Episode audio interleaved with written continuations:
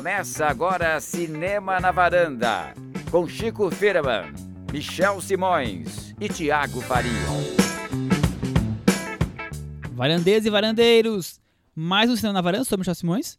Episódio de hoje, número 215. Tiro, porrada e bombichel, Chico Firman. Escândalo. Hoje o bicho vai pegar, Tiago Faria. Polêmica. Se cada um vai falar uma palavra só, é isso? Eu vou ficar falando. Miserável. Crisu, me Loiras. socorre. Mulherada. Loiras. França. Assédio.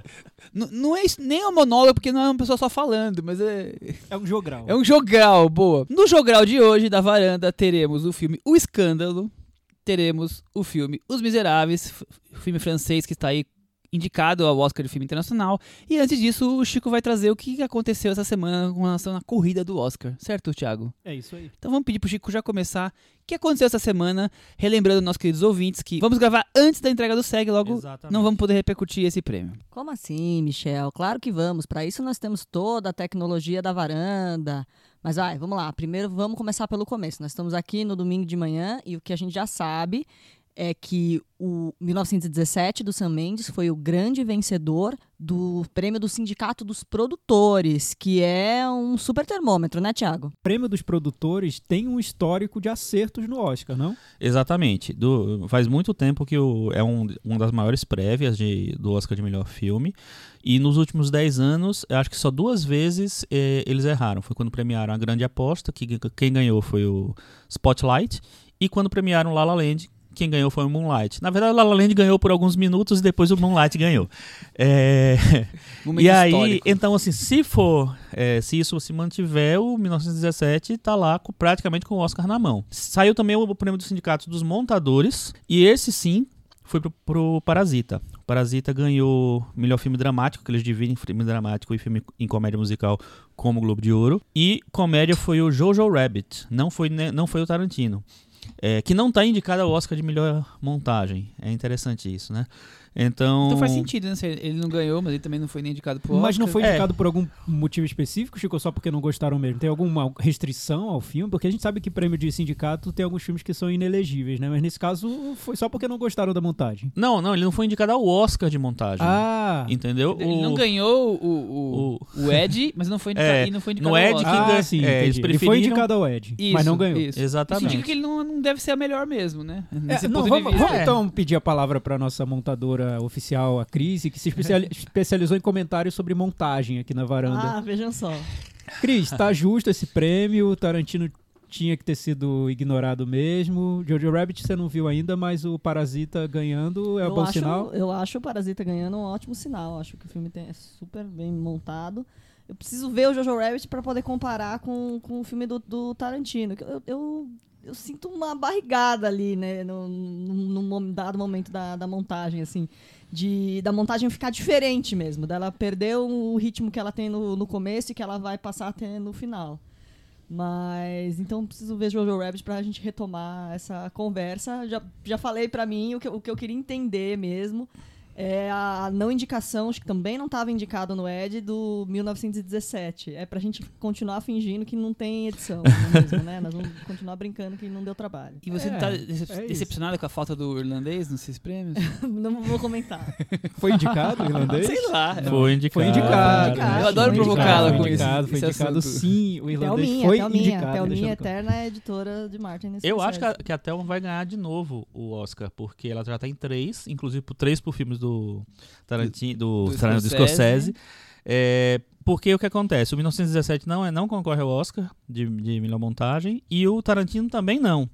Então, a não ser que eles sigam o sindicato e premiem o Parasita, Ou Jojo Rabbit. é, ou Jojo Rabbit, é, que seria bem revolucionário, porque o, o própria premiação do sindicato para o Parasita já é inédita. Nunca um filme estrangeiro ganhou melhor montagem no, no sindicato. É, então, já... é, Tivemos um avanço aí. tivemos no, no uma Ed. mudança aí. Então, assim, as chances da Thelma Shoemaker ganhar no Oscar, até porque o, o irlandês provavelmente não vai ganhar em outras categorias, pelo menos não está cotado mesmo, é, são grandes. Muito bem, Cris, se prepara então pra talvez o, o irlandês ganhar a edição e você ficar feliz. Sabe que eu concordo com a Cris? Eu acho que tem uma barrigada no filme do Tarantino, mas é que os fãs acham que é tudo Que que, é o tudo Tarantino maravilhoso, faz é. é. maravilhoso. Então se É. ele deixar 10 minutos de tela branca no meio do filme, vão dizer que é genial. E a montagem soube valorizar aquele tempo morto que o Tarantino quis colocar no meio do filme. Enfim, E uma, os editores não compraram, aparentemente, essa, Né? essa É. ideia. E uma coisa que a gente já comentou algumas vezes aqui é que desde que a Sally Mank, que era a montadora dele, morreu, os filmes do Tarantino ficaram realmente com problemas de montagem. Ah, ficaram. Que é o, Djan- o Django, o Oito Odiados e o Era Uma Vez Hollywood, que eu acho um pouco mais melhor resolvido e eu acho um filme muito melhor do que esses dois outros. Mas, até aí, né, vamos...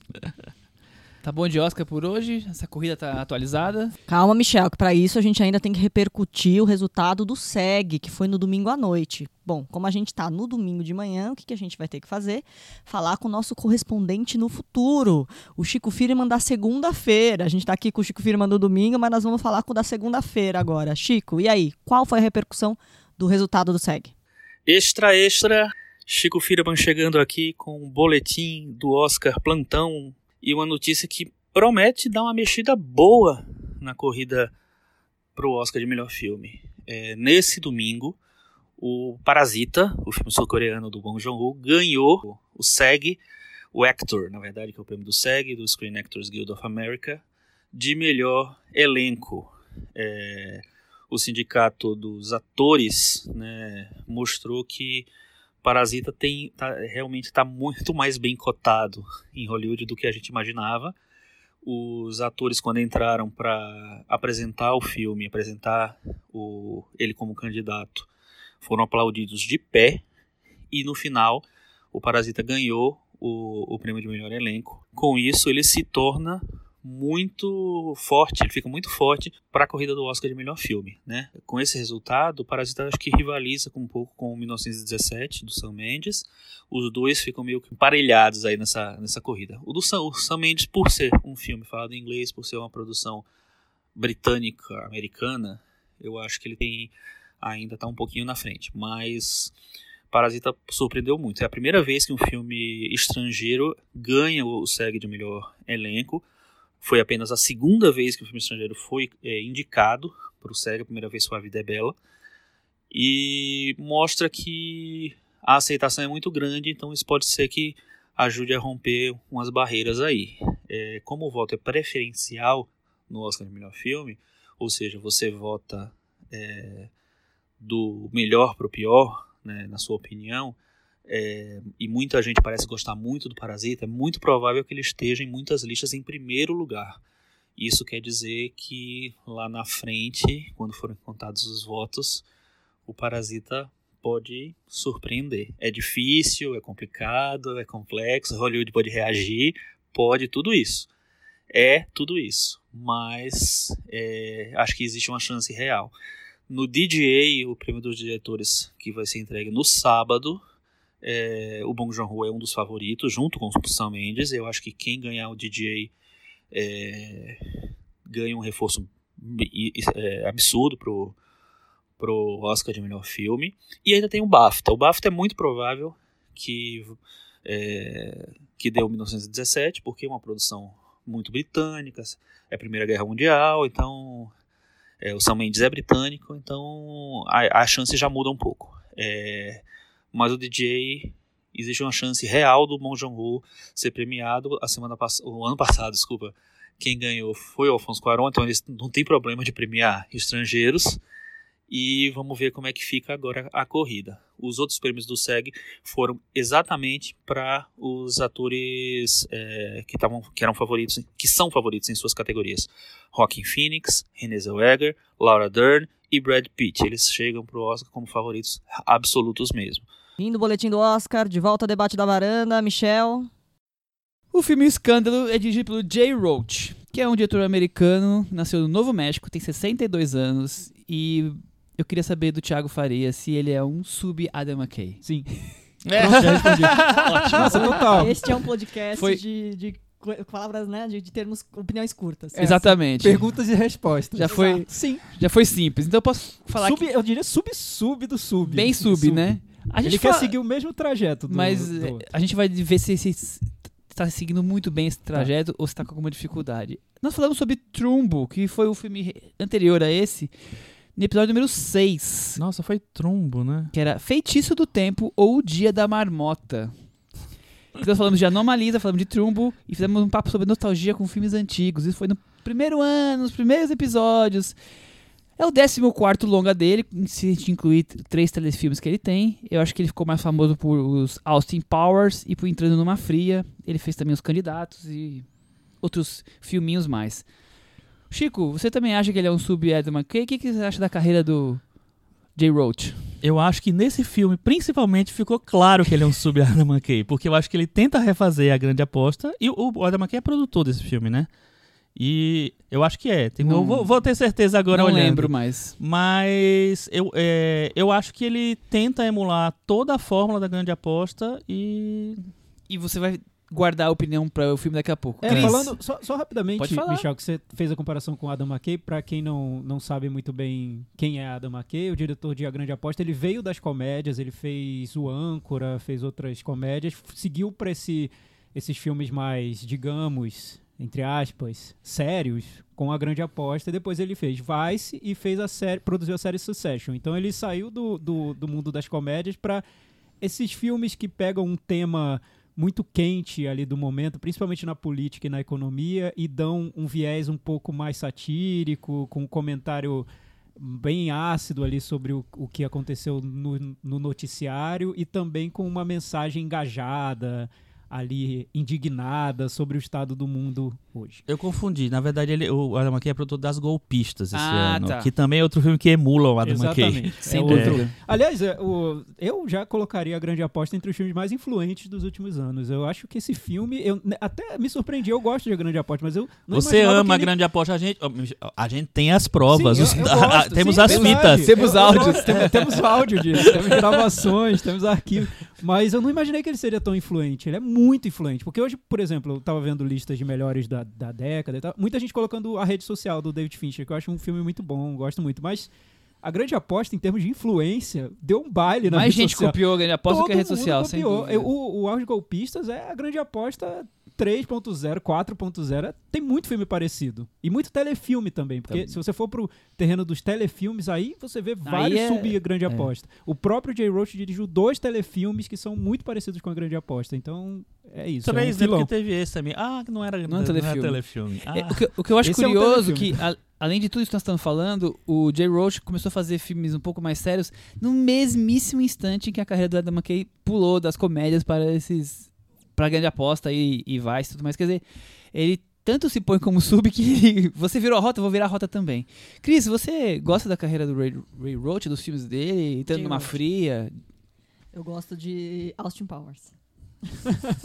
Eu acho Austin Powers o melhor filme dele. Eu Eu gosto de acho. entrando numa fria também. Eu não vou negar. Eu me diverti muito com o filme. Achei super engraçado. A comédia. Eu não vi as nada demais. continuações, eu precisaria vê-las. Você não viu entrando Não, fria? eu vi, não- entrando na fria eu vi, mas eu não numa engraçado? eu achei ainda. engraçado, mas eu- depois eu não vi as continuações, perdi esse grande momento. Bom, aí chegou em O Escândalo, que esteve desde o começo cotado pro Oscar, tem algumas indicações, mas vamos falar sobre a sinopse e depois o Chico fala sobre as chances dele no Oscar. uhum. O escândalo que abalou a Fox News quando seu super poderoso CEO John Lithgow. Foi acusado de assédio sexual por um grupo de mulheres, entre elas jornalistas-chave da emissora. Bem resumidinho. Você conseguiu, num filme sobre assédio, não falar nenhum nome de uma mulher, só o nome do homem. Caprichado foi. Foi. Foi bem polêmico. Então eu vou falar Nicole Kidman, Charlize Theron, Margot Robbie. Pronto. Que aí fica equilibrado. E Kate. Kate Middleton? Ah, Não. não, é essa não. Essa daí é de outro eu país. Esqueci o nome dela. Kate McKinnon. McKinnon. Mas ela não. Ela, é- É, ela par- não- participa, mas Ela- ela, ela não é. É uma atriz mais famosa ali desse aquele universo. É, não, ela não tá entre as denunciantes, vamos dizer assim. Exato. Chico, primeira, ele tem chances no Oscar, em que chances? E depois o que você achou do filme? Olha, ele tem três indicações ao Oscar. Ele tá concorrendo na categoria de atriz com a Charlize Theron, atriz coadjuvante com a Margot Robbie e maquiagem. Maquiagem eu acho horrível. Acho pesadíssima, acho feia. mas- assim, eu não. Mas, não- mas será que a maquiagem é. Não, a Cris vai falar sobre a maquiagem. Cris, o que você achou da maquiagem? Antes de começar Eu, com isso. começou o filme e eu fiquei hipnotizada pela, pelo rosto da Charlize Theron, porque eu não tava achando a Charlize Theron. No rosto mais dela. ou menos, é. Foi mais ou menos que nem quando a, que nem quando a Renée Zellweger apareceu com a cara toda mexida numa premiação e tal. Eu tava tentando entender o que, que ela tava tentando. O que ela tentou fazer com o rosto dela. E, e acho que ela quis tentar emular a personagem original, que, que é a, a Megan Kelly, a jornalista. Só que eu, isso não acontece com a Nicole Kidman, que também tá fazendo uma, uma personagem que, que existe. Que é famosa, né? que é famosa. Então eu fiquei muito confusa. Eu falei, gente, qual, que é- qual que é a ideia aí? E o personagem do John Lithgow também tem uma, uma papada, Muita, mais muita. gordo tal. Também ficou diferente. Tipo Churchill nos, nos últimos Lembra dias. muito assim. o Churchill, né? Maquiagem. Eu, eu- eu achei bem, bem esquisito porque, assim, é, é um caso muito recente. Por que, que você tem que me- mexer em, em rosto pra ficar parecendo, sabe? Não, Não, não tem não- você necessidade, você não né? tá fazendo Eu- a Margaret Thatcher, você não tá fazendo É. o, o- o- Você acabou de citar o Churchill. Você tá fazendo um, um negócio de 10 anos atrás, 5 anos atrás, sei lá. Hum, Não precisava acho, que, mexer. acho que nem isso, viu? É, pois é. Não, Não, e eu não entendi por causa disso, porque eu sei, pelo menos É. eu senti que a, que a Charlize Theron tava com o rosto alterado, mas a Nicole Kidman não. Então, eu, pra mim, a, a Nicole tá também, Mas, mas. é que eu acho que a Nicole Kidman tá com o rosto alterado de, do semanal que ela faz lá, tal, do de sempre. For living. É, for living. tá bom. Tudo bem. Então, assim, a maquiagem, como existe um, um trabalho é, Bem vi- citado aqui. já visual, vamos dizer Uhum. assim, muito, muito forte, assim, sabe lá se eles vão achar bo- boa maquiagem, talvez até dar um prêmio pra ele. Pode acontecer, não sei. As atrizes eu acho muito difícil. A Margot Robbie com certeza não, porque a Laura Dern tá muito favorita. E a Charlize Theron, eu acho que a não, a- a- só se tiver uma reação muito negativa a Renée Zellweger, porque eu lembro no Globo de Ouro, teve, teve umas reações é, diferentes em- ao discurso da Renée Zellweger. Muita gente achou, nossa, que bom que ela tá de volta, que como, como ela sofreu e tal. E teve muita gente assim, ah, não... Tá, tá um pouco demais, né? Tá um pouco demais. Fica botando a culpa na gente, sabe? Pode, pode Então não sei. fa- Se tiver uma reação negativa, pode ser que ela, ela perca um espaço. Aí talvez a Charlize suba um pouquinho, mas a Scarlett Johansson talvez suba mais. Então não sei. Eu acho que não ganha nada. Muito bem. Ô, Cris, assédio sexual no trabalho em 2018. É, ainda precisamos falar muito desse tema, né? Parece que é uma, é um problema que não, não se resolve, né? Não, e com certeza o, o- eu acho que a realização desse filme, é, sei lá, o- a campanha toda para ele ser indicado tem vem baseado na força do, do Me Too e tal. Você conseguir você ter atrizes fortes no- na, na linha de frente. Eu acho que é, o, o estúdio ter privilegiado uma produção como essa vem vem tudo disso, com certeza. É, se não me engano, o Thiago foi o último caso gigantesco de mídia que aconteceu antes do, do movimento Me Too realmente começar. Foi, foi o que. A gota que um d'água, ano né? antes do, do caso Harvey Weinstein e Me Too, teve essa, essa, esse escândalo na Fox. Acho que vale contextualizar um pouco o escândalo, né? A Fox, uma Fox News, uma emissora muito conservadora, de direita, tinha padrões ali sempre, que sempre foram discutíveis de produção, de programas, de, de- de de produção jornalística, guiados por esse CEO, Roger Ailes, que morreu um ano depois de ter sido tirado da Fox pela, por, esse, por essa série de denúncias que, que apareceu, que vieram das mulheres, das, das jornalistas que, que participam da emissora.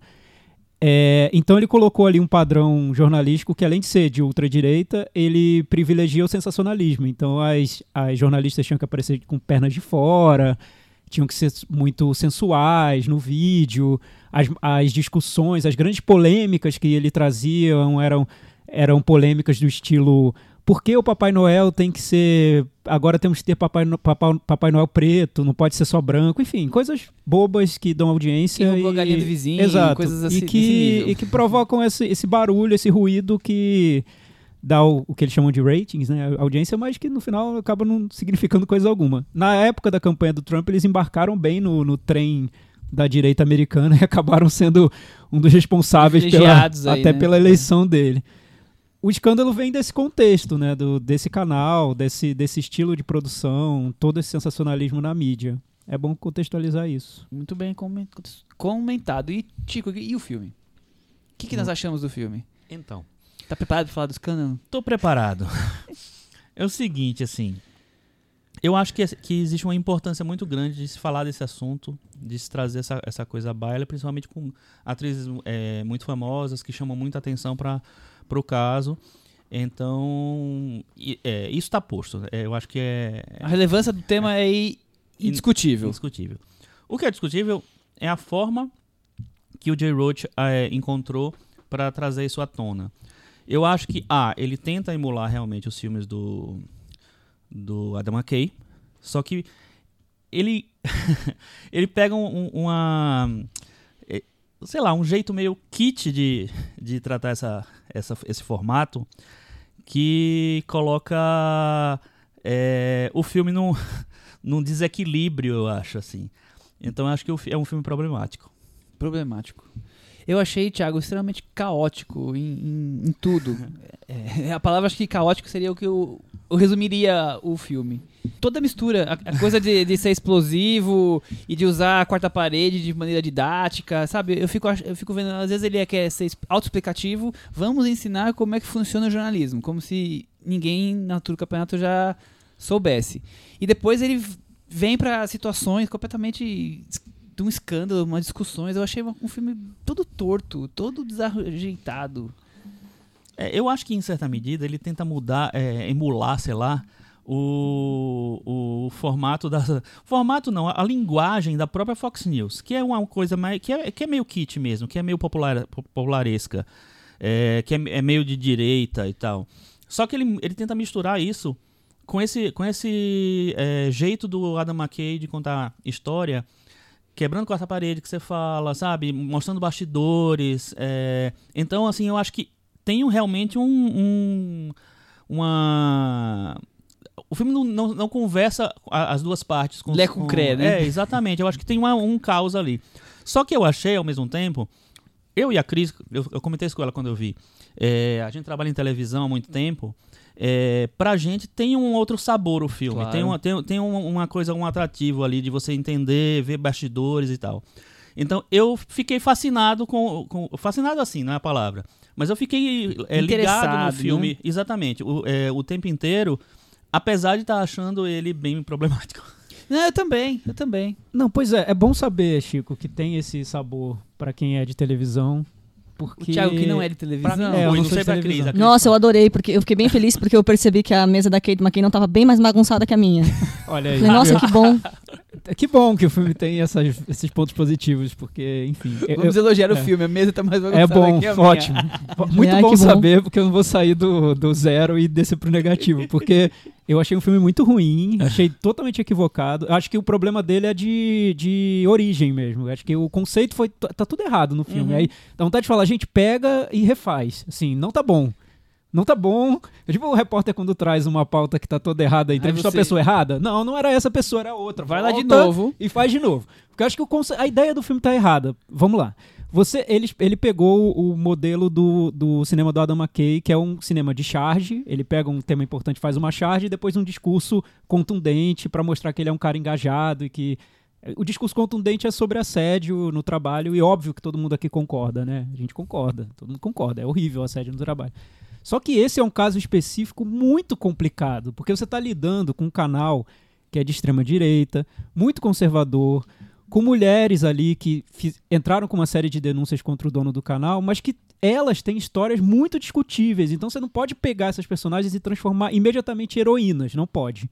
Nos Estados Unidos esse filme está dando uma polêmica enorme que não vai dar aqui no Brasil, porque a gente não conhece Ninguém bastidores ali, da história. pessoas, mas, por exemplo, a personagem da, da, da Charlize Theron, ela denunciou o CEO, que é um crápula realmente, é um, é um absurdo. O cara é um monstro e todo mundo sabe.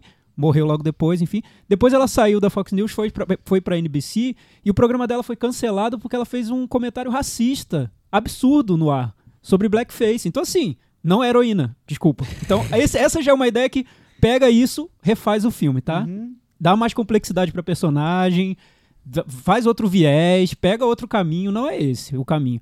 A personagem da, da Nicole Kidman também. Sim, uma personagem que tem, tem ali camadas no, no- na história dela, no- nas opiniões, nas posturas, que você não dá pra reduzir tudo à denúncia que ela fez sobre assédio sexual. Claro, foi super importante, derrubou o Crápula, colocou outro no lugar e a Fox News continua do jeito que era. Mas enfim, derrubou o Crápula, mas vamos dar mais complexidade pra personagem da Nicole Kidman. Já acho isso, as duas, os dois retratos acho que são errados. E acho que lá fora o filme tá ganhando a discussão complexa que aqui no Brasil não vai ter, porque a gente tá nem aí, né? Que é a Fox News pra gente. Então, a gente quer se falar sobre assédio mesmo, que é um tema É, importante. Pra gente é mais fácil olhar o filme como produto pronto e a- achar que as personagens são daquele jeito, porque a gente desconhece completamente a- as Fátimas Bernardes da, da Fox exato. News, Porque se assim. fosse um filme brasileiro sobre a Raquel Sherazade, tratando Você ela como a heroína, ia a gente ia ver a É. confusão que ia dar. Enfim, que eu acho que é um, é um bom paralelo. Mas tá bom, vamos voltar então pro filme. O... Além disso, ele cria duas personagens que não existiram. A personagem da, da nossa querida Margot, Robbie, e da Kate McKinnon. que- e da Kate McKinnon. A da Margot Robbie é uma inocente que vai mostrar pra gente o, o método do, do vilão do filme, como ele fazia pra abusar as mulheres. Então, eu acho também um recurso simplório, acho assim, básico do básico, é tati bitati mesmo. Lá pro público americano também isso deve ter sido uma bobagem, é contar o que todo mundo já tá careca de saber e ainda simplificar numa personagem que parece feito pro, pro, pro um público que nunca ouviu falar nessa história. Tá, talvez pra esse público o filme seja interessante, mas tirando isso, sério, não sei por onde começar. Acho um filme muito ruim, assim. Com certeza vai despencar da minha varanda nesse ano se não tiver, no a Varanda Awards, se não tiver nenhum outro, porque eu acho que eu não consigo nem saber por onde entrar no equívoco pior desse filme. É, o que, eu- o que eu acho. Mas que enfim, é bom saber que ele retrata bem os bastidores de um canal de Não, não, televisão. não é que retrata bem, é que retrata. Entendeu? Isso, É- é E aí já cria um interesse. É, é, assim, é igual, sei lá, você vai ver um filme sobre. Vai ver Grey's Anatomy, é interessante porque você é médico. Exatamente. Aí depois você vai começando a achar tudo, tudo uma bobagem. A gente tem uma porque, colega? Que fala que é, que é formada em Grey's Anatomy, porque viu 14... eu faço mais de medicina, porque Cara, viu 14 eu, temporadas eu, de Grey's eu ia Anatomy. fazer medicina por causa do plantão médico, nem era Grey's Anatomy. Mas eu, eu Olha, acho fascinante ER. também o, o bastidor. É, por mais que seja bem retratado ou não, tem. Mas tem eu acho que é, esse que é o caso clássico de, assim, é, o, a história real chama tanto a atenção, é, só que o problema é, é como essa história é contada, né? O jeito que ela, o método que ela é contada.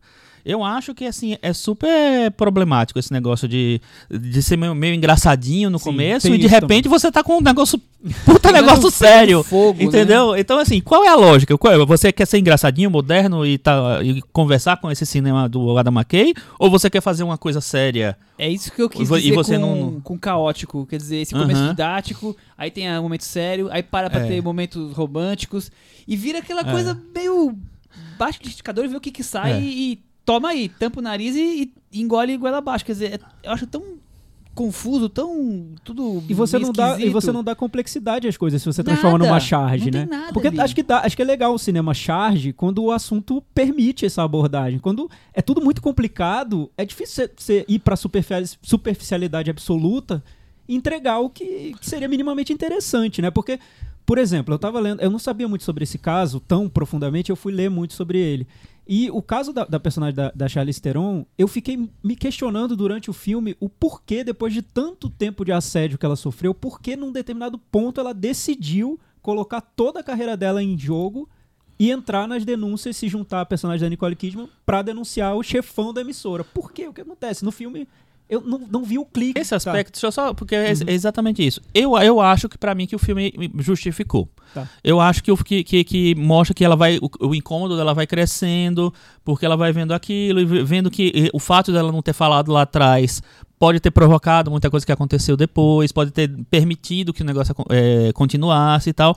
Então, eu entendo. Eu concordo com você. É raso a maneira como, como olha, mas esse, esse clipe esse- eu dela, também- eu, eu sim, acho bom, que é pra porque mim eu- ela eu- é funciona. É porque depois, depois que eu fui ler, e acho interessante ler, nesse caso, enfim, também ninguém precisa ler, vai no Wikipedia que tá tudo resumido. tudo escrito Mas lá. enfim, vo- você pode. Quando você começa a ler sobre o assunto, tem, saiu biografias sobre, sobre o caso, tem um biógrafo da, da personagem, e ele diz que vários fatores foram responsáveis por essa decisão que ela tomou, e um deles foi que ela foi uma estrategista também muito boa, porque ela percebeu que naquele momento, se ela entrasse naquela, naquela discussão, naquele ponto, ela conseguiria sair também da emissora muito bem pra conseguir um contrato com uma outra emissora, que foi o que ela conseguiu. Então, assim, o filme tem.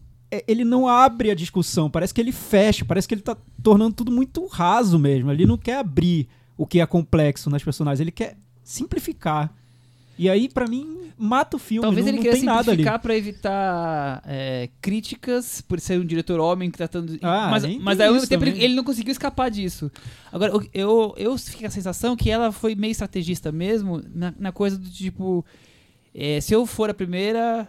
No meu tour da minha carreira, eu tenho riscos. Agora, como tem várias pessoas, eu posso eu agora arriscar o meu prestígio que Não, é- vai o. Eu, eu entendi dessa forma e pra mim. Eu também, pareceu a- mas eu também acho que tem isso no filme. É, em algum momento alguém fala pra eles, não, mas você tá negociando o contrato. E a gente, vai acontecer o quê? Sim. Eu acho que tem, eu acho que tem, isso tem, tá no filme de alguma maneira, assim, tá raso, mas tá, mas, mas tá no filme.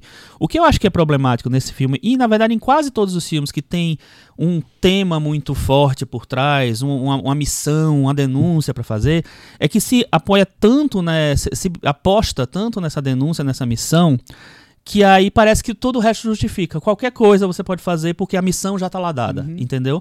Então, é, ontem eu assisti a um filme também que não, não estreou no Brasil ainda, que chama The Nightingale. É o segundo filme da Jennifer Kent do Babadook. É, que também fala totalmente diferente, tem nada a ver. Mas é um filme que também fala de assédio na Austrália nos anos 1800 e tal. É, bem bruto, bem pesado e tal.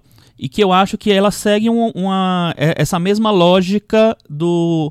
Minha denúncia é tão forte que beleza, eu vou fazer um filme aqui de vingança, o Rape Revenge, né, que fala, tipo, aquele Vingança, que eu acho que é Vingança, né, que estreou no Brasil e tal. É, esse filme é diferente, é um filme de época, é um filme mais, mais sério, vamos dizer. É, só que ele vira uma coisa quase gore, sabe? E não sei, eu acho que o, parece que o motivo tá lá e o motivo é suficiente para o filme existir. sustenta, né? E aí eu não preciso criar uma estrutura e uma narrativa e uma, sei lá, estratégias que realmente assim explorem esse tema. Eu simplesmente tô- joguei o tema e aí eu posso fazer o que eu quiser. Eu acho que o escândalo tem esse problema. É, é um filme raso. Que, na verdade, o que, o que ele me seduz é pelo kit. Eu acho que ele é breguinha o tempo inteiro e eu achei, Isso achei seduz. curioso isso. E eu achei que, de alguma maneira, ele traduz a própria maneira como a Fox News existe e, e produz conteúdo e tal. Mas eu acho que ele é, ele é muito raso e eu acho que ele fracassou, porque ele fracassou na, na temporada de prêmios por causa disso. Porque as pessoas viram, ó, realmente, pô, é um filme que tinha tudo pra ser um puta filme. Podia ser muito mais É, ele e, lá, fo- e lá né? fora tem uma discussão, é o que eu digo. Muita gente questiona. Porque- Até, até nas críticas positivas, as pessoas questionam o retrato dia a das dia dos personagens. personagens, É. né? E também o, o fato do filme parece, parece que ele. Não tô dizendo que ele vá passar pano na Fox News, mas como ele oculta tudo que aconteceu depois, que a, a emissora ficou a mesma. Virou, é, tá igual, é, é igual, não, não mudou, tá igual. Só mudou a pessoa, Tirou né? o cara, mas a emissora continua igual. Uhum. E como o filme oculta isso, fica estranho pra quem conhece a realidade, pra quem tá lá nos Estados Unidos convivendo com tudo isso. E aí? E, e qu- qual foi, que- o que representou realmente? Ou, ou você mostra a ligação direta que teve com o, o Me Too, ou pelo menos dá uma contextualização ali naquelas personagens, mostra que as coisas são bem assim, né? Você Os acha padrões que... da emissora continuam, Você continuam acha que a- daquele que a- jeito. O Thiago achou que elas são- não são seres humanos, são não personagens são seres muito, humanos. muito bem não são seres desenhados. pra- Não, não pra são. É. Definitivamente não são. Você não acha são que a- aqueles seres humanos. Não, é, não são seres humanos, ponto. E não são que aqueles é seres humanos.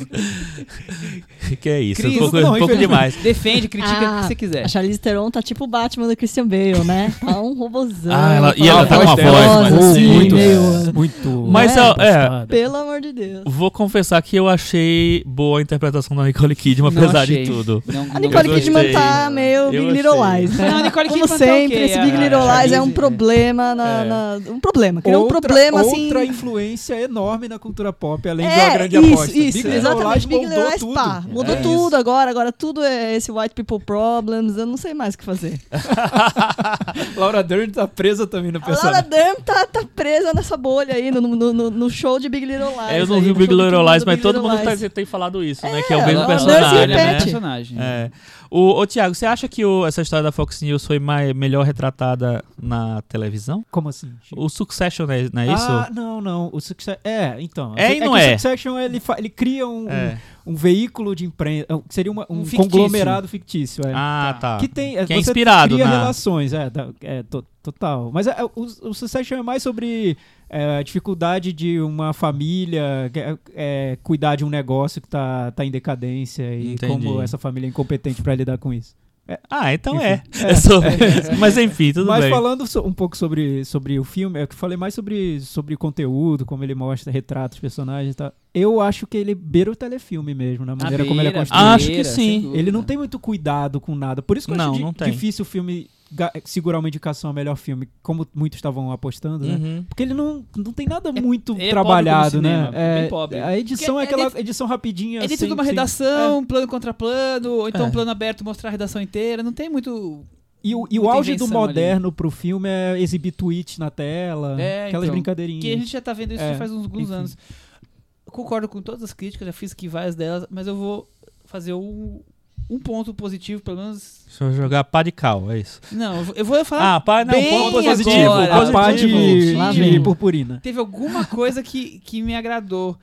Duas ou três cenas que são mais dramáticas na questão do assédio, eu achei cenas boas, achei cenas fortes. A cena da, da- do clipe Do Oscar, da indicação Margot do Oscar da Robbie. Margot Robbie, que é do, do telefonema.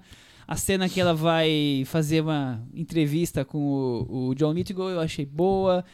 Eu- achei que tem algum momento ou outro, quando o, o assunto é o assunto do filme, que o filme, a cena funciona. Só que são o- cenas que não vão se costurar com mais nada, é, né? Mas É. Parece uma perdidas. coisa solta, sabe? Uma gota no oceano, o oceano tá todo contaminado, não tem mais conserto. Aquela cena não vai salvar o filme. Mas É, aquelas não. cenas me chamaram a atenção. Mas você não É. achou um pouco desconfortável a cena da Margot Robbie da entrevista? Não, mas Sim, porque é, que é bom que seja não, Então, eu acho que desconfortável. a ideia é, então, não sei. É, porque que inventar uma personagem pra aquela cena, tá, mas aí é uma discussão que eu É não vou porque eu- entrar porque eu sou homem, vão dizer que eu não tenho que Então, falar. mas assim. aqui deve ter Mas eu acho acontecido com- estranho. Com, É, 50 enfim, mulheres, ali estão É. representando. É, quer enfim, dizer, tá. Mas eu, Eu acho que que- aí é uma diretora mulher faria daquele jeito? Não talvez Não. não. O- mas o desconforto não. o- me causou desconforto. Então eu já fiquei ali, ali e falei, não, aqui funcionou pra mim. É, mas aí a gente tem que pensar também, causou desconforto, não porque a cena talvez fosse necessariamente boa, mas é porque a situação é constrangedora, Sim, eu, é eu acho que inclusive a situação, é. Não é um, né? gê- o Roach não foi um gênio na cena que, É, que é, me mas, conduziu. mas eu concordo com você, até porque eu acho que quando ele, ele, é, ele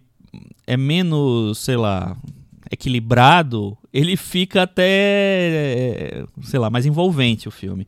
E eu acho que ele tem isso em vários momentos, assim. Eu realmente, eu, fiquei ligado o filme inteiro, né, por conta daquela coisa de bastidor, por conta de entender a história, a história real, vamos dizer. É, e eu achei boas as, as atrizes. Eu gostei, eu gostei das atrizes. Apesar de tudo, apesar da maquiagem, apesar de toda os personagens sem rasos. Eu acho elas bem é, no filme. Mas é isso, né? O, é um, eu acho que a gente já, vai para um, esse tipo de filme é, fazendo algumas concessões, sei lá. É, ah, é um filme que trata de assédio e tal, então é um filme que você tem que ver de uma outra maneira. O problema é que o, o nosso amigo não, não ajuda, não ajuda né? muito. né? E aí, Cris, algo mais? A gente já vai encerrando. Eu, eu gosto debate. só do alívio cômico, que é a Kate McKinnon. Todas as, as falas dela são geniais. O melhor filme, o melhor do filme pra mim é ela. Eu que normalmente, nu- do, do que eu vi dela, nunca tinha me interessado tanto no humor. O, o Caso Fantasma, eu lembro que a gente criticou bastante. Eu não tinha me ligado muito nela. Achei ótima, achei o melhor personagem do filme.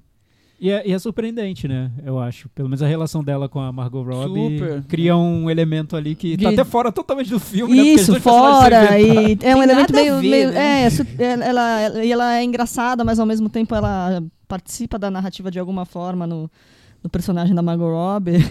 Aparece menos, mas talvez seja a que seja construída de uma maneira, da maneira mais interessante, da maneira mais curiosa. Meta varanda? Ah, não, Yes. eu tinha mais um detalhe que eu queria falar. Dessa coisa que o Thiago falou, se você não conhecer, você vai achar que todo mundo é legal. Rupert Murdoch. Gente, aquele cara é um monstro. Exatamente. Aí cara. agora Ai, é, é o velhinho que Não, sobe vamos- na- nos caixotes de papel, muito legal, e agora ele vai resolver o problema. Ele é- parece que é, é o, é o- Como é que é? É o, é o, é o chefe, estava escondido, mas agora ele vai resolver o problema. mas porque você acha Quem ele- que- criou, quem, quem contratou o, o- o Roger Ailes foi o, Rob, o Rupert Mas- mas Pra quem não sabe, ele é o dono é- da. ele é o Imagina, dono ele, da ele chega na redação e É, ele sobe em cima exato. do caixote, porque ele é do povo e agora ele vai resolver todo o problema que o, que o monstro fez.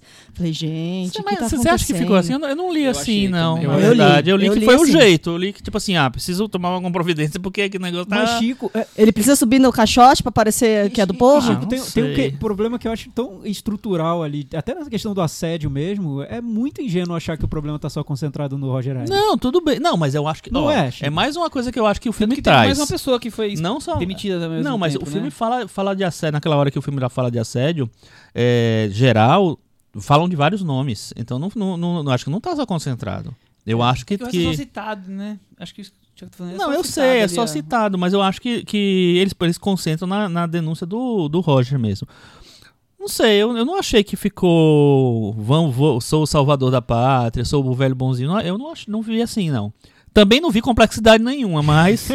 É, eu só achei que é o que era problema assim, era aquele. complexidade. é. Lembrando que é o ator do filme do Kubrick, né? O Deu um branco. É um Malcolm Malcolm McDowell. McDowell. É, Eu não, eu não achei que ele pareceu bonzinho, mas ele pareceu assim, ah, eu sou um cara que, né, meio duvidoso e tal, mas agora eu vou tomar uma atitude heróica, porque afinal de contas estamos precisando e tal.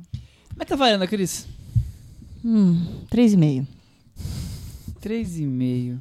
E você, Thiago? Calma, Cara, respira. Sei. Respira. Ah, é que pode ter coisa muito, muito pior esse ano, né? É, Vou dar então- três por enquanto pra.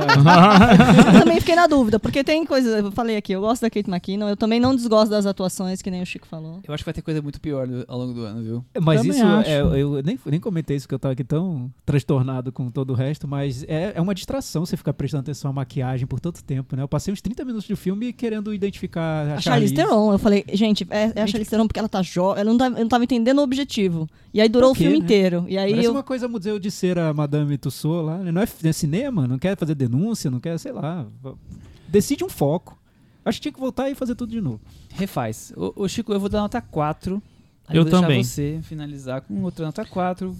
Com isso, o escândalo ficou com 36 do Metavaranda e ele despencou da varanda. É o primeiro filme a despencar da varanda em 2020. É isso só. aí, hein? É, e deixando claro que a gente é a favor da denúncia contra o assédio. Acho que isso a gente deixou bem claro que a repugnância dos- daqueles personagens não, É, exatamente.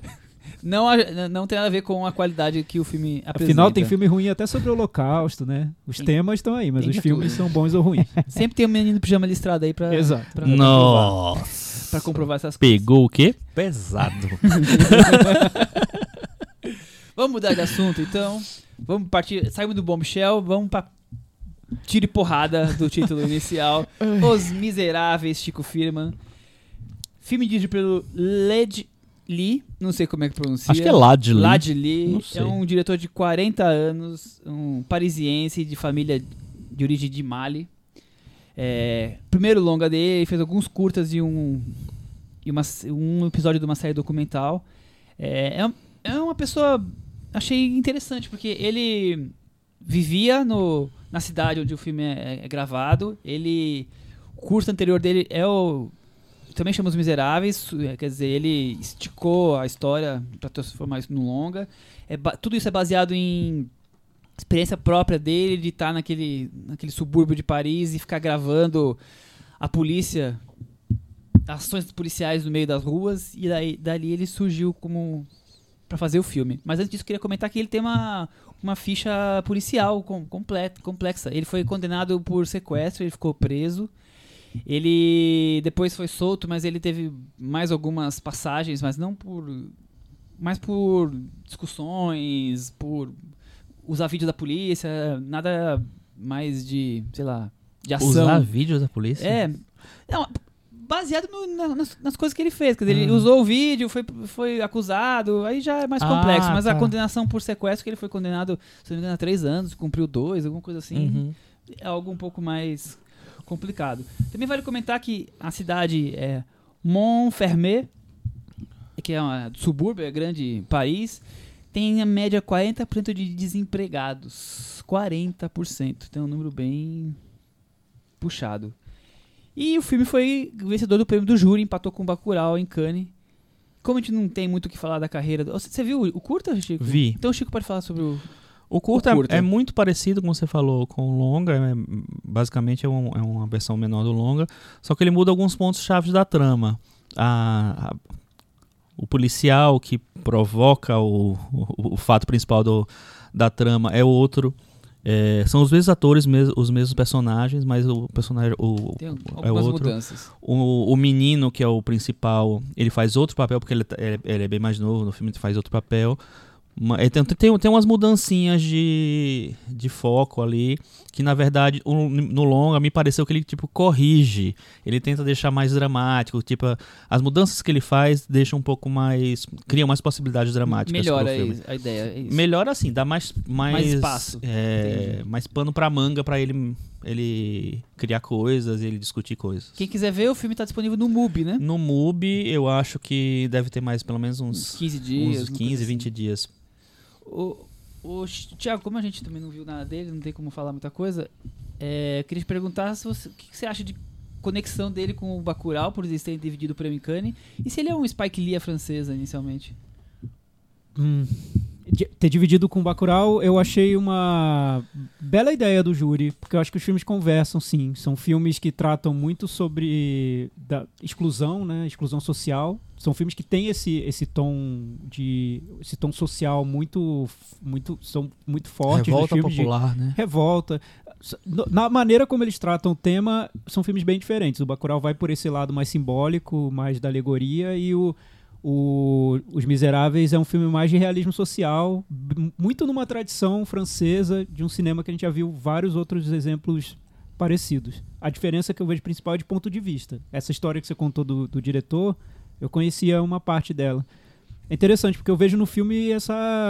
Parece algo vivido mesmo. parece algo que ele conhece por dentro. envolvimento, né? É, então. É, é- é algo vivido. Tem, tem mais coisas, assim. Ele, por exemplo, já teve batidas policiais desde os 10 anos de idade. É. Quer dizer, ele gra- gravava como um menino grave. Quer dizer, ele tem muito envolvido dele mesmo ali no filme. Então, nos últimos anos, acho que se você colocar 10 anos, 15 anos, o cinema francês tem vários exemplos de filmes de realismo social. O, teve até um vencedor do, do Festival de Cannes, Entre os Muros da Escola, que é muito nessa linha, que é um filme que quer mostrar os problemas vividos pelos migrantes, como é difícil a integração social dentro da França, exclusão, repressão, violência policial, enfim, é, filmes que trazem problemas do- dos dias de hoje e retratam de maneira muito realista. Geralmente usam atores não profissionais. Então, a cada duas semanas estreia no, no Reserva Cultural aqui em São Paulo um filme de realismo social francês. É, é, é uma tendência que ficou muito. vi- virou um, um filão na França, né? O que eu vejo no- nos Miseráveis e que eu acho que é diferente é que eu acho que até certo ponto ele segue muito essa tendência. Ele faz um filme que poderia ter sido dirigido pelo diretor do Entre os Muros na Escola. Mas nos detalhes tem essa vivência do, do que ele, ele traz da, do- da experiência dele, o olhar dele, que é, que é diferente. E num determinado ponto do filme, na parte final, na, na última meia hora, 20 minutos, aí o filme vira uma coisa muito diferente do que é esse realismo social francês que a gente costuma ver. Que esse realismo social francês que a gente costuma ver, ele é muito mais ponderado. Ele quer mostrar que todos têm defeitos, todos têm problemas, que tá todo mundo no mesmo barco. Vamos buscar uma maneira de conciliar a situação e denunciar as mazelas. O, o- Os Miseráveis ele vai por um caminho que é diferente porque ele é muito mais radical, mas mais pro final do filme, não no início. Eu, eu acho interessante porque eu que fiz, colégio, fiz faculdade de comércio exterior, então tive aula de relações internacionais, então é um tema que sempre me, me interessa e todos os professores ligados a isso, todos os temas que eu leio, dizem o quanto a França sente o peso da culpa de ter feito várias colônias, somente nos países da África, e explorado tanto, e essa culpa meio que os faz ter uma política de imigração um pouco mais aberta do que vários países europeus, de aceitar todos, como por exemplo, se eu fui lá, dominei, impus minha língua, roubei todo seu, todas as suas riquezas, eu agora tenho que aceitar todos vocês aqui e vou abraçar e vou e isso como governo, né? Mas não quer dizer que o, o povo tenha conseguido abraçar da mesma forma. Então a questão da integração social, cultural, tem ali o francês puro e o- os, os africanos com idioma francês. E Puro os entre aspas, né? É, pu- puro, eu digo branco que nasceu na França. e- quer dizer, essa coisa. Porque pode ser interpretado como puro ariano, sabe? É, é, é, É. é, não, né, não quis dizer isso. O, o francês de família francesa que sempre teve na França, esse francês e o, o negro que veio do, da, do Mali, da Argélia, tudo mais, não tá dando certo. E a França talvez seja o país que tem tido mais manifestações Desde o filme retrata de 2005, ou relembra de 2005, dos carros queimados, dos ônibus queimados nos subúrbios, mas até hoje tem lá os capacetes, sei lá que cor, branco, amarelo. Amarelo. Toda semana, todos os sábados param na. Coletes amarelos. Nos sábados na França, quer dizer, a coisa lá não tá muito simples e, e essa integração não foi resolvida. E o filme traz isso, né, Chico? É, eu acho que. Concordo com o que vocês falaram, assim. é, Ele é um representante desse sistema social francês, só que tem uma, um, um quê a mais. Tem uma- um, um, grau de envolvimento que a gente vê de uma maneira muito. Semana passada dele, que foi o, gar, é o Garotas do, da Celine Sciamma, que também mostra esses subúrbios, Sim. essas. A juve, que juventude é essa, sabe? É, essa juventude negra de origem africana que não tem condições, não tem emprego, não tem nada, enfim. É, então eu acho que tem que é uma maneira de você, sei lá, a Celine Sciamma é branca, é uma, uma diretora in- interessada por esses temas, mas o Lad Lee, vamos supor que o nome dele fala assim mesmo, é, é um cara que vende isso, ele vi- viveu essa, coisa. Então aí eu acho que tem um certo sentido a comparação que você faz com o Spike Lee lá atrás. Não de qualidade, não de, de, de, é, camadas e tal, não, não, mas de, cinema, mas é, mas de retratar essa coisa da a revolta, que eu acho que ele deve ter também, ele em si. é, retratar é, é, essa coisa de retratar a revolta e de, e de externar a revolta. Acho que tem essas duas coisas no, no cinema dele. É, a gente já tá falando do filme? Já, Já. tá. Mas só, só falar sobre o que o Chico disse, comparando com outros filmes franceses de, de realismo social, eu acho que a diferença vai, vai um pouco por aí mesmo, que os outros são filmes feitos por geralmente cineastas brancos, acho que é a maioria, 99%. Que, que, que vivem em Paris e que se interessam por esses temas e vão lá com toda a boa vontade, Exato. filmar a A minha periferia. sensação é que eles fazem um cinema, todos eles, tipo Ken Loach, Exato. super interessado, de ol- olhando de fora pra dentro, e não tem problema nenhum, é super É. legal, muito importante fazer isso, mas pra mim esse diretor, ele tá olhando de dentro pra fora, ele tá... Olha só como é que é a minha visão aqui do meio do, do olho do furacão. Mas sabe o que eu acho interessante nisso? É que eu acho que pra se colocar, até num festival de Cannes, na seleção de um festival de Cannes, ele parece que estudou esse cinema de realismo social, porque eu acho que ele, ele faz muitas coisas que são parecidas com esses outros filmes, com os filmes do Laurent Cantet, com esses filmes sociais que a gente vê franceses, até certo ponto. E- chega num ponto que ele subverte isso, ele dá uma puxada de tapete no, no que você tá esperando desse filme. Acho que tem.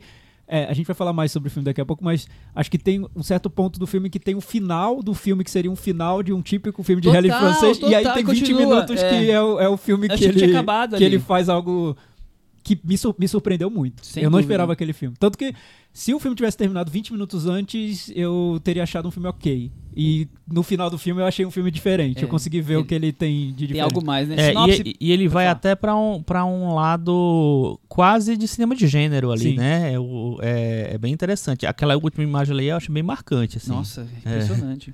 Sinopse: Três policiais são responsáveis pela patrulha anticrime numa cidade do subúrbio de Paris, onde são frequentes as tensões sociais e ações de gangues locais. Chico, e aí? O que você achou do filme?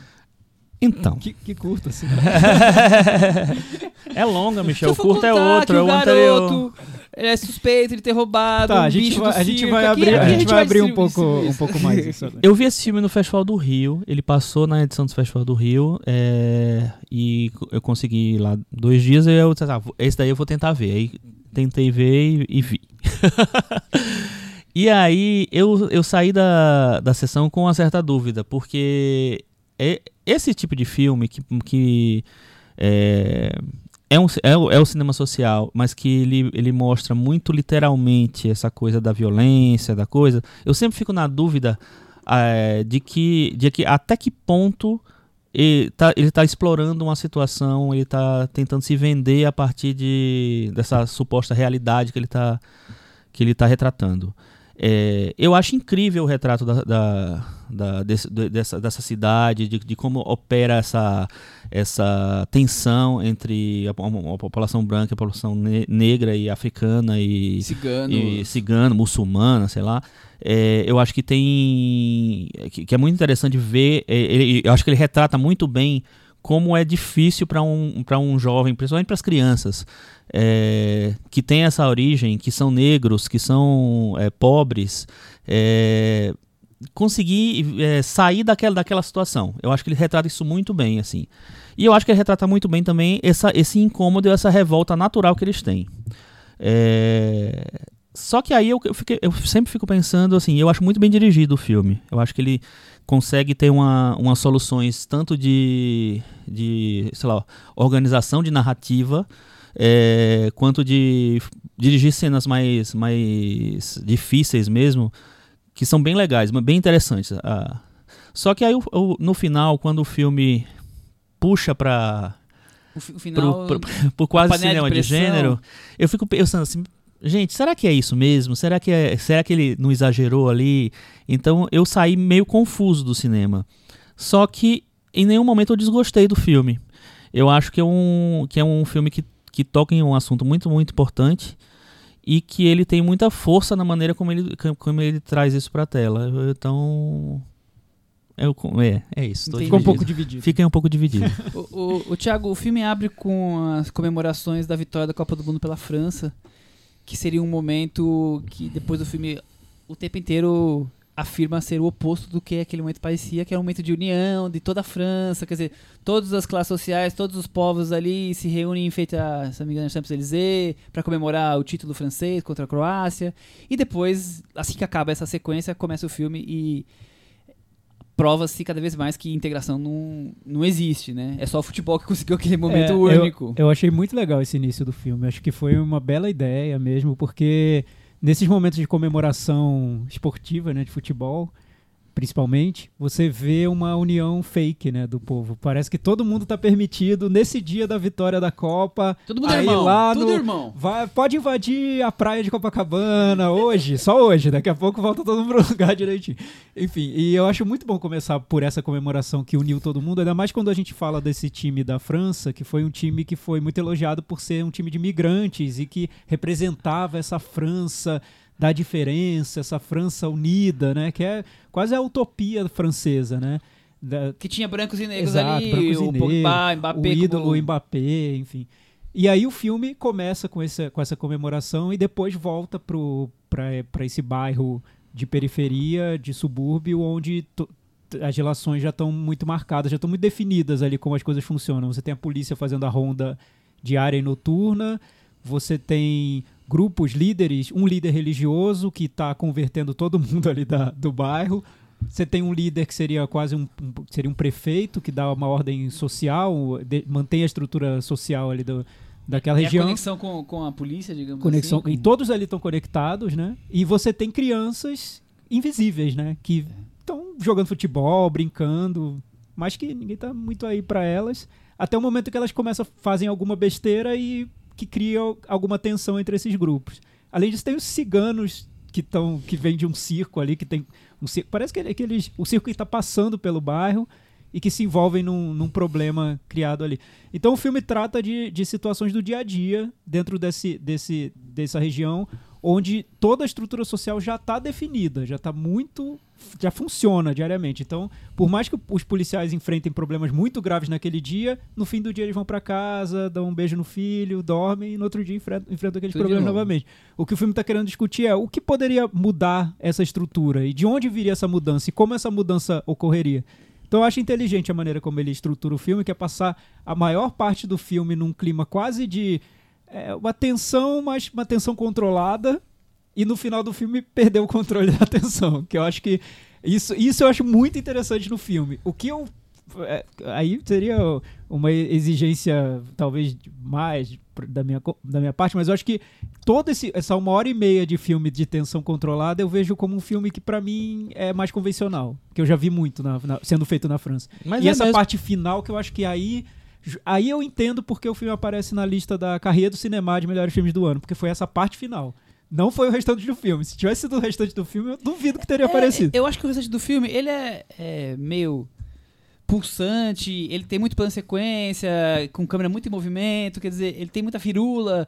E firula não quer dizer que seja ruim, quer dizer, mas ele usa muito muita coisa para deixar o filme bem dinâmico e são, são acontecimentos ali que, tirando o roubo de um leão, a gente tá acostumado a ver no dia a dia, né? E a parte final, sem dúvida, é. Ah, Mas é vá, que o- você não vê roubo do leão no dia a Não, dia. é- Essa semana é, tem- eu não vi nenhum. Tem um lado pitoresco. É. Ma- Mas, o, mas o, que, o, que, o que eu digo que é muito convencional no meu ponto de vista é que eu acho que todo esse cinema francês de realismo social ele vai por um caminho que é para mostrar que todo mundo, indepe- independentemente de classe social e tal, estão todos no mesmo barco. Todos fazem parte da mesma tragédia social.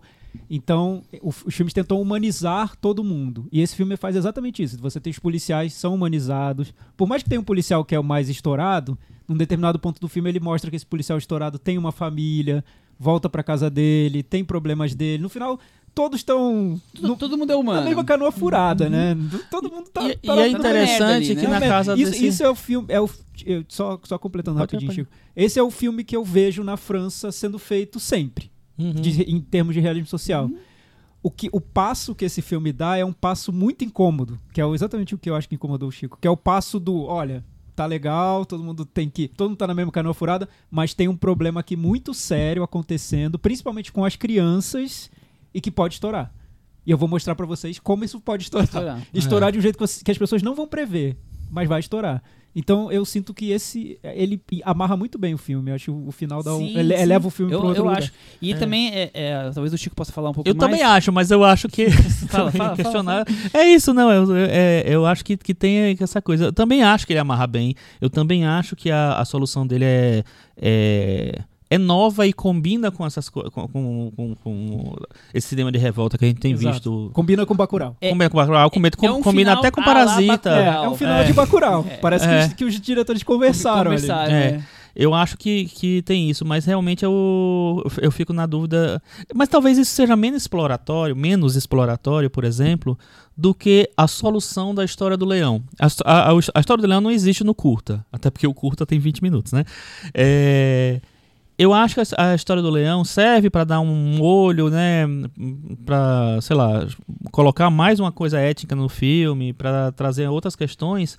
Mas a maneira como ele resolve a história do leão quando. Sim, sim, sim. é, lá no circo, No circo mesmo. mesmo. Eu, aí eu acho exploratório. Eu acho que precisava daquilo, sabe? Eu acho que meio Eu- grosseiro eu, até. eu te entendo, concordo. Eu acho que foi a forma que ele encontrou pra explicar esses 20 minutos finais. É, exato. Co- Como se aquilo fosse a gota d'água, como se, se outras coisas já não fossem o motivo pra ser a gota d'água. Mas Que é será? quando Mas acho que dá pra questionar o exagero, né? É. Porque É. tá- já tinha vários. Já tinha muito Não, já tava motivo ali, tudo- né? tudo Sim, é, já, já tinha razões o bastante fundamentado, pra aquela revolta eh, surgir, né? Isso. É, é interessante. Você ia falar um negócio, eu, te, Eu, eu ia interrompi, falar vai que falar. é, o diretor usa é, na abertura do filme, acho que no final também, frases do Vitor Hugo. O filme é. É o título é do, do livro Les Miserables, do Vitor Hugo. Ele Quer se dizer, passa onde o Vitor Hugo escreveu, quer dizer, Miseráveis. é uma versão atualizada daquele livro, né? É, do livro eu não sei, mas do. do Alguns temas, de alguns temas, De alguma é. forma. Eu acho que, assim, acho que é. é, interessa a ele. ter- Livremente inspirado. É, e- mas acho que assim. interessa a ele mostrar o lugar onde o Vitor Hugo teria tirado algumas inspirações pro livro, como O que, que aconteceu que que aconteceu esse, hoje? 200, Aconteceu, 300 anos depois, é, sei lá E quando ele adota o mesmo título, eu acho que assim, quem são os miseráveis hoje, né? E, e, e o que é que a gente tá fazendo, co- como a gente tá criando miseráveis, na verdade. E a gente não, os franceses. E aí, aí eu acho que faz muito sentido o final. É, o, é, o final, cara. Vou até ver de novo esse filme, enfim, não sei. É, que, né? é que o final me pegou tão de Eu surpresa. Não, me pegou que Parece totalmente. que me deram um tapa na, Eu- na cara totalmente, no cinema. Eu É. Não tava achei, esperando eu achei final. pulsante, vibrante, achei É. corajoso. Eu achei muito corajoso. E o que, o é que aquela eu, coisa meio ouro carminha, aquela panela de Então, pressão é- é que, que é o- explode. Ele me lembrou o que os diretores iranianos fazem, o Jafar Panahi, o, o- que é jogar com a expectativa do espectador. Que a gente não tá esperando aquilo. A gente tá lá muito no nosso conforto de já saber onde aquele filme vai dar. Porque o filme já tinha acabado, Já tinha como acabado. a gente falou, É, já tava... o- resolveu as Pare- questões. parece que o filme. Onde, onde esse filme vai dar? Vai dar mostrando que todo mundo tá numa pior, inclusive a gente, né? O espectador, que o mundo tá horrível e que ninguém os- consegue se que entender. Os pobres são sempre É, explorados. mas, mas, os- mas isso vai seguir no dia seguinte. O pobre continuará sendo explorado, o policial vai continuar tendo uma vida cagada, enfim, vai ter tudo horrível pra todo mundo. O filme vai pra um caminho que. que assim, mais incômodo. Que parece Não, que mostra pra gente: olha, assim. Cuidado aí, hein? Parece que não vai ficar tudo Mas eu tranquilo acho pra que ele- você, não, amanhã. É, continua esquentando essa É, panela que você vai continua. E eu acho que ele, chegar na sua exatamente, casa eu acho que ele constrói de uma maneira que o, que o final ele não fica jogado. Ele é um, um final que é uma, uma progressão do que tá acontecendo ali. Eu acho que ele constrói bem os personagens, ele constrói bem a- o garoto, a, a- a- a interpretação, o, o personagem do Ele garoto tão de uma pouco, maneira ele geral. consegue ser tão bem, É. tão rico, ser a construção é impressionante como ele consegue. Ele tem cenas dele, tirando ele correndo, fugindo, são pouquíssimas do garoto. E consegue É. ser tão poderoso aquele É, e, e faz, e faz muito sentido. Então, eu acho que é, é um, uma maneira de, sei lá, de fazer explodir essa, essa tensão que ele tá desenhando no filme inteiro, retratando no filme inteiro, é, de uma maneira que se aproxima pra mim do cinema de gênero, sim, né? Porque vira um thriller quase, uma, um- quase não, né? Vira um Literalmente e tal. É, é isso. Vocês acham que ele exagera? Eu não acho que ele exagera. Eu, eu acho que ele é, é um filme que não tenta buscar nem, nem explicar o que veio antes e nem trazer perguntas pro que vem depois. Ele quer falar assim, ó, eu vou te mostrar uma foto do como é que tá pegando fogo isso daqui e vocês não estão vendo. Vocês eu, estão eu só acho, eu acho que a diferença.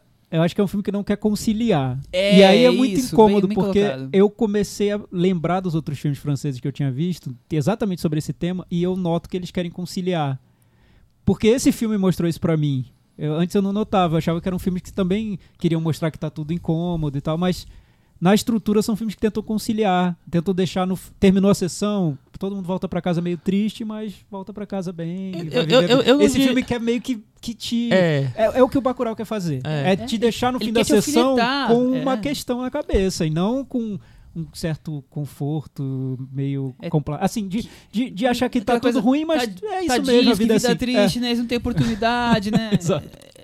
O filme de jeito nenhum faz isso. É, eu, eu não, não, não diria que os outros querem conciliar, porque eu acho que o final geralmente é meio brusco e a, a- e a coisa continua, continua acontecendo. Eu acho que esse aconte- acontece uma outra coisa. eu acho que ele vai pra um outro lado. É, mas enfim, é isso. Eu, eu... eu, só, eu só queria enfim mas talvez tenha sido a estratégia do cara do, do diretor até pra me pegar no final puxar meu tapete e dar esse golpe no final mas eu acho que o, o restante do filme, quando eu lembro dele, eu acho um pouco convencional. Até na maneira como ele filma, ele usa muito aqueles, aqueles closes abruptos, aquela estética realista que é tão óbvia, né? Que a gente vê tanto em, em televisão. Alguns, alguns diálogos, eles É. transmitem a mensagem, mas não, não é uma coisa assim super bem elaborada. Mas assim, não quer dizer que Até seja a estrutura, ruim, mas é que seja co- ok como ele só. compõe os personagens, por exemplo, os, os policiais. O policial estouradinho é o policial estouradinho que eu já vi várias vezes. O policial que está entrando naquele primeiro dia de trabalho que representa o olhar do espectador para aquela realidade, já vi esse recurso tantas vezes. Então, parece que ele parte de um ponto ali muito, quase um clichê mesmo, né? Uhum. O bom é que no final ele desconstrói isso. E aí É, me deixou nessa dúvida. mas sabe eu uma do filme sem coisa- saber se eu tinha achado mais ou menos bom, É. muito bom, porque o, o final do filme me leva pra um lugar tão diferente. Mas sabe uma coisa que eu acho que. Eu até acho que comecei a, a achar o filme melhor ainda depois que eu vi o curta. Eu acho que é legal vocês procurarem ver, porque é o seguinte. É, as mudancinhas que ele faz de narrativa são, são fundamentais para você ver como o cara tem uma noção de, de, de criação, de estruturação de narrativa mesmo. Então, é, tô tentando não dar spoiler do curta, Ok, porque ok. spoiler de curta é foda, né? Aí, O curta já é curtinho, né? É, exatamente, assim, mas tem uma mudança de quem faz o que no curta, do curta pro longa, que, que coloca é, em xeque é- é- essa, essa questão que você falou da obviedade, entendeu? Assim, ah, o, o, o bonzinho é o bom, o malzinho é o mal, o, enfim, o estourado é o mal e etc. Ele muda um pouquinho a chave ali, ele joga uma outra coisa é, que amplia as questões étnicas, inclusive. Então, é interessante. Eu, fiquei, eu achei mais legal o, o, o, o longa depois que eu vi o curta. E é interessante também, eu acho, eu, acho na verdade impressionante como o Ladili, que não tem uma. Enfim, o primeiro longa dele, como ele consegue realmente fazer uma estrutura narrativa tão sedutora no sentido de, dessa coisa da, da, da, da tensão e de como ele vai resolvendo as coisas. Eu acho um dos melhores filmes de estresse que eu já vi. Nossa, na história de todos os tempos? Sim. Olha. Parei aqui. Você vai dar tipo 7? Eu tô sentindo um 7. O que, que eu faço com eles? Que? Vou fazer um filme sobre bullying nas notas. O que, que- o que, que o Michel, no- nos 20 minutos finais desse filme, o Michel reage ao bullying? Mas, ó, eu acho que é um filme que, apesar dessa coisa de- de- dele, durante boa parte, ele ser mais um filme social, eu, eu sinto ele um filme diferente. Mesmo antes do final, eu sinto ele um filme diferente por causa dessa coisa do envolvimento do, do diretor, do... é, inclusive, o, o filme foi escrito também pelo ator principal, ator principal, ator que faz o, o policial mal. Ele tava lá no Festival do Rio, apresentou a sessão junto com outro ator. Deve ser o Alex Manente. Aí Alexi você já tá me, me, pegando, não sei. É o E, mas eu acho interessante isso, sabe? E o cara que escreveu, ele se coloca no papel do, do vilão. Do, vilão do filme, né? Não dizer que é um vilão, É, mas o. Não, mas eu acho que é o mais vilão que tem ele É. é- se- seria ele ali, não sei. Eu gosto muito da cena dos policiais voltando pra casa. Eu acho. Do- dentro do carro? Não, quando, quando enfim, passa todo. Ah, tem todo chega, dia de trabalho e casa. cada um chegando na sua casa. Eu acho um muito boa essa dia. sequência, porque. Então, é, eu consideraria um clichê de, de cinema Total, social francês, total, mas acho aham. muito bem filmado. Como Então, mostra. Como. é, enfim. Eu acho que ele faz isso ao longo do filme, sabe? Como tá todo. Quando, como eles são ainda, ainda vivem uma vida mais. é, mais sub. su- subvida do que a gente imaginava. Ele, ele se impõe tanto Eles saem dia a dia e é- eles têm uma vida Exato. que também não é uma vida Ele- agradável. Eles saem da rotina, do papel social deles, e quando eles saem do papel social, eles são iguais a, a todo mundo. Eles vivem também num subúrbio, Sim. talvez, também tem as mesmas dificuldades, né? Passa a atenção é tá lá do, é oposta à atenção que, que o, o, a- o bairro passou, mas eles também têm uma atenção, um nível da pele, quer dizer, É. E não um é dos, uma vida policiais é, um dos policiais é negro, Negro. muçulmano, então ele, e ele viveu toda aquela naquela situação. região, Exato. É. dizer, E, e outra coisa que eu acho interessante também é como ele coloca as crianças num papel muito ativo, né? Tipo assim, eles não estão, ó, tadinhos das crianças sofrendo tanto. Pelo e contrário, tal. né? É, eles mostram um- uma, uma imposição das crianças, uma, sabe? Uma, E como, um- e como elas estão. Isso eu gostei muito É. no filme. Como elas estão se organizando de uma maneira invisível, subterrânea, com Exatamente. drone, celular, e você não sabe o que está Exatamente, acontecendo, é. mas está acontecendo. Nós, a francesa, também está Exatamente. ali. É. Eu acho que tem uma, uma coisa bem, bem legal é, da- nessa maneira de retratar que juventude é essa que a gente tá formando, que a gente tá criando sem perceber. Metavaranda?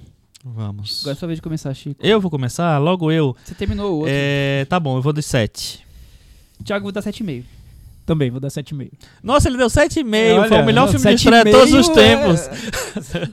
É outra categoria. Melhor filme de Empatou com o de todos- farol nas minhas notas. Vocês têm uma ideia. Lembrando que Gente, Cidadão Kane melhor- é um filme de estreia, né? Que o Michel deu falei 7,45. Eu não falei que é o melhor filme de todos os tempos de estreia. Eu falei que é um dos. Os Miseráveis ficou com 73 no Metavaranda. Cris, acho que ela tá convidado pro Varanda Awards esse ano, você não acha, não? Provavelmente. A gente vai enviar um DVD pra Cris assistir e depois dar a opinião dela. Vamos ver, vamos aguardar. Obrigado. Puxadinho da varanda. Temos alguns, alguns assuntos? Cris, você tem alguma coisa pro puxadinho? Uh-uh. Not today. E aí, Chico? Eu assisti o filme Ameaça Profunda. Hum, achei que você ia falar de Jumanji, mas não viu científica, eu Jumanji. não vi ainda. Então, Infe- Infelizmente, aqui doido pra ver. É... E é um filme que estreou a semana passada, na, na outra semana, na verdade, Kristen com a Kristen Stewart. Stewart. É, E é um filme que podia ser uma coisa muito, muito, muito interessante, né? Claustrofóbico. Tá Claustrofóbico ele é porque ele passa debaixo d'água, né? Nas fossas, na fossa de Mariana, 12 mil metros de profundidade. Mas eu acho que ele tem umas, umas soluções tão rasas que às vezes parece um sub-alien, às vezes parece simplesmente ruim mesmo. É, e ele cria o, vamos dizer assim, o vilão do filme. é, eu acho que tem uma ideia muito interessante ali, só que é mal executada, é mal, mal finalizado mesmo, não só, só visualmente, mas como mas, mas narrativamente mesmo. Acho que ele ia- ele podia ser bem interessante, mas não, não é Não mesmo, rolou. Não. Não Não, não, rolou. E eu também vi um filme que ele estreou. Ele foi o indicado da Holanda pro Oscar. Ele estreou agora essa semana. Eu vi no avião, gente. Volta. não sei lembro se vou indo ou voltando da, das minhas férias. Que é o Instinto.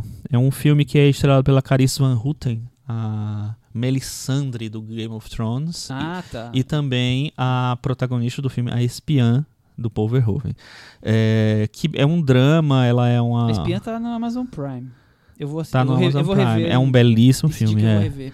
E, mas é um filme que fala de uma relação é, tóxica entre uma, é, uma mulher e um cara que tá preso, né, que ela meio que cuida dele e tal. E mas eu achei meio meio óbvio na maneira como ele- os temas que ele traz e trata e a maneira como ele trata. Então, são duas recomendações que eu não recomendo. Não rolou. Thiago, e você tem alguma coisa? Já que as do Chico não rolaram. Não, não tenho. Essa semana não. Tudo bem. Eu vou só comentar que ontem eu participei do ciclo cinematográfico de podcast, do primeira, Ah, primeiro ciclo, que foi uma forma de encontrar, de unir vários podcasts de cinema do Brasil. Claro que mais em São Paulo, porque foi feito aqui em São Paulo, mas teve de outros estados também. Tá cheio, né? Tá cheio. E eu participei da- de uma mesa sobre crítica de cinema em podcasts, com vários outros, Carlos Merigo, com o Leandro e com o Pedro. Então foi, foi muito legal. E teve outros temas como hip hop no cinema, cinema nas escolas. Então isso vai ser em breve. Foi gravado e vai ser lançado aí muito em breve. Então quem gosta de ouvir vários podcasts vai ver a- o encontro de, de podcasts de cinema. é isso. Algo mais? Então vamos para aquele momento, então? Cantinho do ouvinte. Com o Thiago Faria. Cantinho do ouvinte, nosso espaço para comentários dos nossos ouvintes lá no blog cinemanavaranda.com. Semana passada a gente falou sobre Adoráveis Mulheres e sobre Retrato de uma Jovem em Chamas, um filme, aliás, que provocou muito burburinho essa semana, e quem Eu- diria? Eu, eu fui questionado sobre foi isso. questionado? Foi sobre isso. Questionaram, foram na sua casa, entraram Não, aqui na não. varanda, Depois da gravação, te questionaram. ou- ouvintes, foi, foi legal, foi bom explicar um pouco Te melhor. pararam na rua? É, me pararam na rua. Mas você- a gente é celebridade, mas, Thiago. mas para quê? Sobre o quê? Não, porque queria explicar um, um pouco mais de detalhes, alguns pontos que nós tínhamos. Mas chegaram a falar que você não, você, você não gostou porque você é homem? Não, não foi. Ah. Não, foi. Foi só pra. Só- Foi só um pouco mais de detalhes. Acho Ah, que- isso foi só na internet. a internet sim. Foi. Foi a pole- Teria sido a polêmica mais idiota da semana se um secretário não tivesse citado Goebbels no, Ele- no vídeo da. Ele, ele da conseguiu ocupar esse É, espaço. ocupou né? aí. É nem- ninguém nem lembrou mais dessa polêmica. Eu queria, eu queria só dizer que a discussão da semana passada me fez rever algumas po- ah, posições. É, eu achava que a Cris era a pessoa mais legal da varanda, descobri que sou eu mesmo. Muito bom, muito bom. Engraçado é que desmontou totalmente, né? A varanda desmontou totalmente essa discussão. Se tivessem ouvido a varanda, porque aqui quem menos gostou acho que foi a Cris, né? Foi, sem dúvida nenhuma. que menos gostou foi ela. É, não sei. ah, pelas notas, eu tô falando pelas notas. Mas tudo bem, vamos lá. Então, o Matheus Barros fez um comentário que eu achei muito legal, porque ele falou, ele pegou opiniões nossas aqui da varanda e concordou com um pouquinho do Chico, um pouquinho do Michel, um pouquinho da minha, um pouquinho da opinião da Cris. E no final discordou Aí de depois tudo. eu falei até pra ele que, que se jun- juntos os varandeiros formassem um organismo, seria o Matheus Barros. Ele concordou com a história do Chico do Adoráveis Mulheres que que ele fala sobre a importância do, do personagem do Louis Garret aparecer do nada, porque faz parte da, da brincadeira que a, que a Greta quis fazer no filme. É, ele disse que também, como a Cris, ele ficou um pouco perdido na montagem de idas e vindas do futuro, passado, do, do Adoráveis Mulheres. É, como eu comentei, ele achou também que o passado ficou muito marcado pelo tom ensolarado, as cenas é, do, do presente mais cinza e azul, não tem muita sutileza. E como o Michel falou, no retrato de uma jovem em chamas, ele sentiu que o romance veio do nada. Então, olha aí, ele concordou um pouco com Tem com gente que cada um. concorda com a gente, tem gente que não Com concorda. cada, com cada, Com cada um um, é. pouquinho do- dos comentários. E, e, e ajuda, Ele- ele fez o uma comentário dele é um montagem, pouquinho. né? É, Oscar, Oscar de melhor, melhor montagem aqui de comentários pro Matheus Barros. Temos mais comentários também, a Daniele Costa. Excelente episódio, eu gostei muito dos dois filmes, eles me emocionaram bastante. A versão atual de Adoráveis Mulheres é o filme que eu queria ter visto como adolescente em 1994. Legal. O... Temos aqui um comentário da Júlia Janaína a respeito de Retrato de uma Mulher em Chamas. Senti que faltou ali tudo o que fez o filme Carol, do Todd Haynes, ser algo muito bom, excelente. Simples assim. Gostaria da sugestão de vocês, que vocês apontassem três filmes que valem a pena, a ver, valem a pena ver nos streamings. A gente geralmente sai o, a gente dá esse- essas recomendações no, no nosso puxadinho. Eu sempre recomendo os filmes do David Fincher, Zodíaco, Dragon Tattoo, Seven, estão todos na Netflix. Muito bem. Muito bem. E eu sempre recomendo Crianças Lobo Animação do Mamoru Ozoda, que está na Netflix também, que é uma das melhores animações de todos os tempos. Então eu vou recomendar um filme que eu vi que tá na Amazon Prime e eu me surpreendi. O que, que esse filme tá fazendo aqui? Que é um filme que eu gosto muito e que é difícil encontrar. Eu vi na Globo, na, no Corujão, gravado em VHS, que é o If, do Lindsay Anderson. ah, é Sim, sim, tá maravilhoso esse Ganhou filme. a- Palma de Ouro em que ganhou Cannes. Palma de Ouro em Cannes, e eu acho que dialoga muito com o momento que a gente está vivendo desses filmes que usam alegoria de uma maneira bem é, revoltada em relação ao mundo é, ao redor. Enfim. Você, vocês já per- perceberam a quantidade de vezes que a gente tá dizendo que os filmes de- de antigos dialogam com o momento atual? É, a é- gente tá vivendo num c- em Tá, é um ciclos ciclo. mesmo, ciclos, literalmente, assim. E é um filme de. Foi feito muito antes da, da- das revoltas de, de maio de 68. Aham. Então, Ele foi lançado em é, 68, é um mas... momento que dialoga também com o momento que a gente está vivendo. Sim, eu, eu vi um filme na, na Amazon Prime ontem, infelizmente, aí é uma, fica uma crítica pra variar, a Amazon Prime lança vários filmes sem legenda em português. Quer Ah, dizer, é? Sério? Infelizmente, Como assim, vários. Michel? vários você tem que ver o Nossa. dublado ou legenda Ah, em inglês. dublado. Esse filme tinha legenda em inglês e em todas as línguas escandinavas que você possa imaginar. Só. Eu vi com legenda em inglês, tudo bem. Que é o Quando o País Alucina. Ah, é Audrey esse filme. com Holden, é isso? William Holden. É, ah, é uma é. delícia de filme, É. adorei. Achei É muito uma legal. graça. Graça. A, a brincadeira deles estarem montando um roteiro e ao mesmo tempo eles encenarem o próprio roteiro. Quer dizer, achei, achei super legal. Temos mais comentários, Michel? Temos o André Rocha, mandou no Twitter pra gente que f- disse o seguinte: o Michel do Cinema na Varanda, que não foi só eu no, no caso, mas foram todos, vários de nós aqui, costuma dar boas recomendações, mas esse nosso, la, nosso lar fajuto do Oliveira Sayá, que tá na Netflix, foi uma perda de tempo. Então o André Rocha não gostou É o Personal Do- Shopper? do Personal Shopper. Ah, Como assim, né? entendi. É uma pena, Tem de né? tudo nesse mundo. Tem de está tudo nesse risada. mundo. Inclusive quem não gostou de Personal Shopper. Pois né? é. Não dá. É o filme chegando na Netflix é como se é uma segunda estreia, né? E agora muita gente descobrindo o Personal Shopper, muita gente descobrindo Aquários do Kleber Mendonça Exatamente. que assim, entrou na Netflix. Outro filme que tá na Netflix e que eu acho que talvez as pessoas não percebam é o Godard, é o Imagem e Palavra, ele Tá também lá. tá Sim, lá. é o, é o primeiro lugar na lista da carreira do cinema dos melhores filmes do ano passado, tá na Netflix. Da década, Tá né? na Netflix. Do ano passado, Do ano Imagem e passado, desculpa. Do ano passado, é. Tá. É, eu só vou falar uma coisa, eu tô assistindo uma série. Olha só. Porque, como vocês sabem, eu sou um grande fã de RuPaul's Drag Race. E agora Ah. tem uma série da RuPaul que tá lá na Netflix, chama AJ and the Queen. É uma bobagem, uma sessão da tardezinha, é um road movie. E a, a estrutura é interessante. É um road movie, ela, é- ela tá saindo de Nova York, ela vai passar por várias cidades dos Estados Unidos, cada episódio é em uma cidade. E ela divide é, a cena com uma menininha de 10 anos, revoltadíssima. É, inclusive, podia tranquilamente estar nos Miseráveis, a menina, apesar de ser branca. É, e aí ela. E assim, pra quem assiste o RuPaul's Drag Race, é interessante porque tem várias pontas de várias drags em, em, em todos os episódios.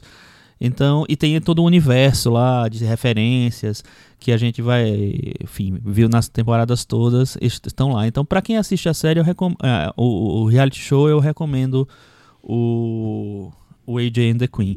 Talvez pra quem não- nunca viu, fique meio perdido na, e ache bobagem mesmo. É Entendi. bobagem, mas É ela é, bobagem. é interessantinha. E o reality show tá todo na Netflix também, né? Tá to- é, é, todas as temporadas, só não tem os All Stars, só tem um All Stars que é o, acho que o 4. Muito bem.